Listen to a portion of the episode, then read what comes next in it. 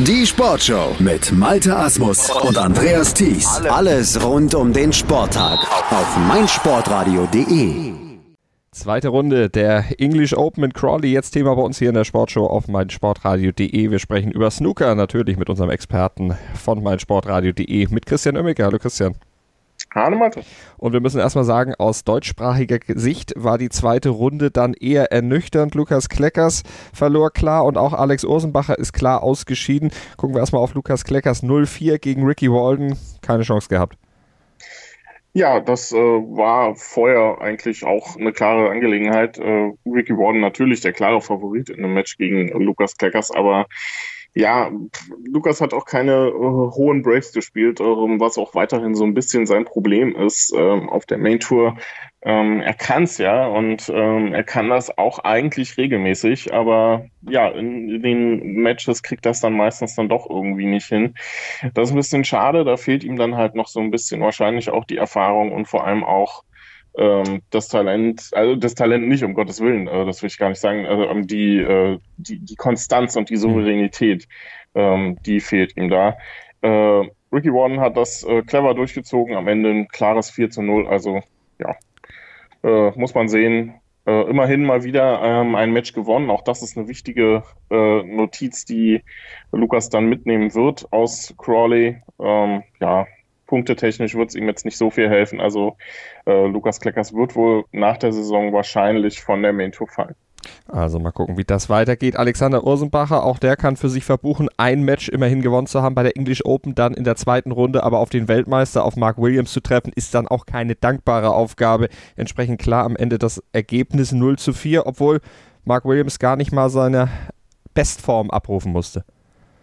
Ja, Alex Osenbacher hatte in, in jedem Frame eigentlich äh, gute Chancen. Ähm, eigentlich fast in allen vier Frames sogar die erste Chance bekommen. Und er machte halt nie wirklich genug Punkte daraus. Ähm, vor allem im ersten und im vierten Frame ähm, war er mehrfach in den Bällen, bekam es dann aber einfach nicht äh, in ein hohes Break umgemünzt. Und Mark Williams nutzte das dann natürlich aus und machte seine Chancen dann deutlich äh, zu deutlich mehr Punkten. Und ähm, ja, das reichte dann am Ende zu einem ja, relativ lange dauernden Sieg für ein 4 zu 0, aber dann am Ende auch halt für einen, für einen sehr souveränen Sieg. Und Mark Williams im Moment, äh, wenn er auf irgendwas bauen kann, dann auf seine Erfahrung. Und ja, das äh, ist sehr beeindruckend, wie das inzwischen bei dem äh, Waliser vonstatten geht, der jetzt auch angedroht hat, in Anführungsstrichen, dass er wieder mehr machen will und mehr trainieren will. Und das ist, glaube ich, nochmal eine gefährlichere Ansage an die Konkurrenz, weil ähm, schon mit dem, mit der Feierlaune der letzten Monate hat er wieder enorm viele Matches gewonnen und er auch ein Turnier gewonnen. Also da bin ich sehr gespannt, wie das weitergeht, auf welcher Welle der äh, auch in dieser Saison wieder reitet. Ansagen macht auch Ronnie O'Sullivan gerne und regelmäßig. Gestern haben wir darüber gesprochen, wie er denn die Bedingungen in Crawley im Spielort findet. Und das war ja nicht ganz so nett, was er da abgelassen hat. Wenn ihr es nochmal hören wollt, könnt ihr bei uns noch den Podcast von gestern abrufen hier auf meinsportradio.de. Heute schreibt er bei uns äh, sportliche Schlagzeilen, denn gestern hat er sich klar durchgesetzt gegen Alan Taylor. Vor allen Dingen hat er das 15. Maximum seiner Karriere dabei gespielt. Ja, äh, Alan Taylor hatte gestern ähm, den besten Sitz in der Halle, wenn man so möchte, um äh, Ronnie O'Sullivan dabei zuzugucken, was er am besten kann, nämlich fantastisch Snooker zu spielen. Ähm, hat den ersten Frame klar gewonnen, dann mit einer fantastischen 135 den zweiten Frame gewonnen. Der dritte Frame war relativ lange offen, da hatte Alan Taylor auch sehr gute Chancen.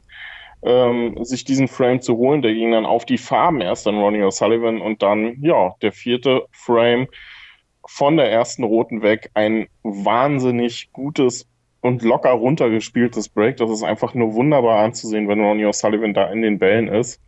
Umso schlimmer finde ich es dann halt, äh, wie er das äh, Mensch auf der menschlichen Seite dann immer wieder kaputt macht durch seine respektlosen Äußerungen, gerade auf Twitter im Moment wieder sehr schlimm. Das ist einfach eine Sache, die muss meiner Meinung nach einfach nicht sein, weil es ein so genialer Spieler und ähm, wenn er so einen Maximum Break aussehen lässt, als wenn er das äh, im Training oder als wenn das die, die, normalste Sache der Welt ist. Jeder, der selber schon mal Snooker gespielt hat, weiß, wie ungemein schwer das ist, überhaupt einen Ball in die Tasche zu bringen. Ähm, dann ist es einfach wahnsinnig gut anzuschauen und da finde ich es einfach unheimlich schade, dass er dann auf der anderen Seite zum Teil so unsympathisch wirkt. Das ist halt, entweder man mag ihn oder man hasst ihn irgendwie. So viel dazwischen gibt's dann nicht. Und ja, das ist so ein, so ein leider eine leidige Geschichte, dass er da die Community oder die Fanbase so spaltet. Alles in allem klasse Break. Ähm, er wird sich dann jetzt ähm, das Preisgeld aber mit Tapjaya und Nu teilen müssen. Das wäre da die 15.000 Pfund, die ausgelobt sind für ein Maximum, geht zum Teil zur Hälfte an den Thailänder, zur Hälfte an Ronnie O'Sullivan. Und wir schauen auf Judd Trump, der sich am eigenen Schopf letztlich aus der Bredouille gerettet hat gegen Sao Ching Tong. Da lag er ja schon hinten und dann mit drei Centuries in Serie hat das gedreht. Ja, kann man machen. Ne? Also das war eine brillante Leistung dann von Judd Trump am Ende, aber auch Star Tong muss man sagen, was der gelocht hat und vor allem was der an äh, Kombinationen gelocht hat gestern, das war äh, einfach phänomenal. Gerade auf äh, die lange Distanz am Tisch hat er da mehrere von sehr weit auseinanderliegenden Bällen per Kombination in die Tasche gebracht. Also das war eine richtig rundum gelungene Leistung in den letzten drei Frames hat er dann einfach keine wirkliche Chance mehr gehabt, das Match zuzumachen, das ähm, dann über die Ziellinie zu bringen. Ähm, lag 3-1 vorne und Judd Trump spielte einfach aus jeder Chance, die er bekam, sofort ein Century. 126, 108, 109 in den letzten drei Frames, jeweils mit dem ersten Einsteiger sofort. Also das ist dann auch was, wo Zhao Shintong sich nicht wirklich viel vorzuwerfen hat. Ähm, das ist äh, für mich bislang die beste Leistung gewesen, die Judd Trump in dieser Saison gezeigt hat. Nicht nur wegen den drei Centuries, auch wegen der Moral, die er dann an den Tag, die er an den Tag gelegt hat. Denn Judd Trump hat in dieser Saison gerade auch viele Matches, viele knappe Matches dann eben auch verloren, weil ähm, er die Nerven nicht richtig behalten hat. Und ähm, ich finde, das ist eine gute Sache. Da geht's dann ein Stück weit aufwärts schlechte Nachricht für ihn, er trifft heute auf seinen ähm, Kumpel Jack Lisowski. Ähm, die beiden ja früher in einer WG zusammengelebt und gegen den hat er jetzt nicht so die beste Bilanz. Also da bin ich sehr gespannt. Auch Lisowski ja in der letzten Zeit sehr gut in Form. Da muss er es dann bestätigen in der WG ja immer ein großes Problem, wer räumt ab. Äh, in dem Fall können sie sich da nicht so wirklich drüber streiten. Mal gucken, wer es denn schneller schafft, das abzuräumen dann in diesem direkten Duell.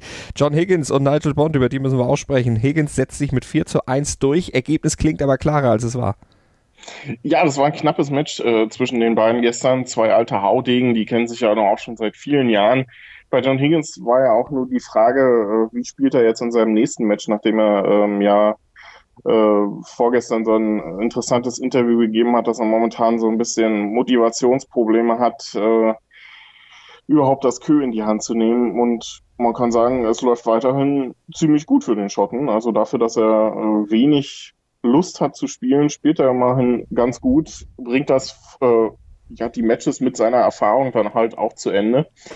Und das ist eine, eine Sache, die sehr beeindruckend ist, meiner Meinung nach, denn das können nicht viele Spieler einfach auch mit dem Allround-Spiel, mit dieser, mit dem B- oder C-Spiel dann die Matches auch zu Ende zu bringen. Und ja, das ist eine Ansage, die erstmal wieder noch natürlich ein bisschen aufhorchen lässt, aber mir macht's äh, ein bisschen Sorgen, wenn er sagt, er hat keine Lust mehr wirklich zu spielen, weil das klingt wirklich so ein bisschen nach Karriereende und das wäre wirklich sehr schade. Ich glaube, ich habe es gestern schon gesagt. Mhm.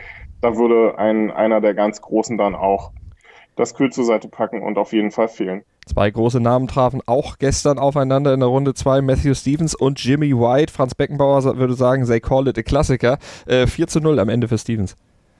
Ja, das ist äh, ein Match, was hoch erwartet war gestern und was ein bisschen schade war, dass das nicht auf einem Streamtisch stattfand. Da gab es äh, auch von mir äh, ja sehr überraschte Reaktionen, weil äh, das einfach ein, ein Match für alte Haudegen ist, sage ich mal.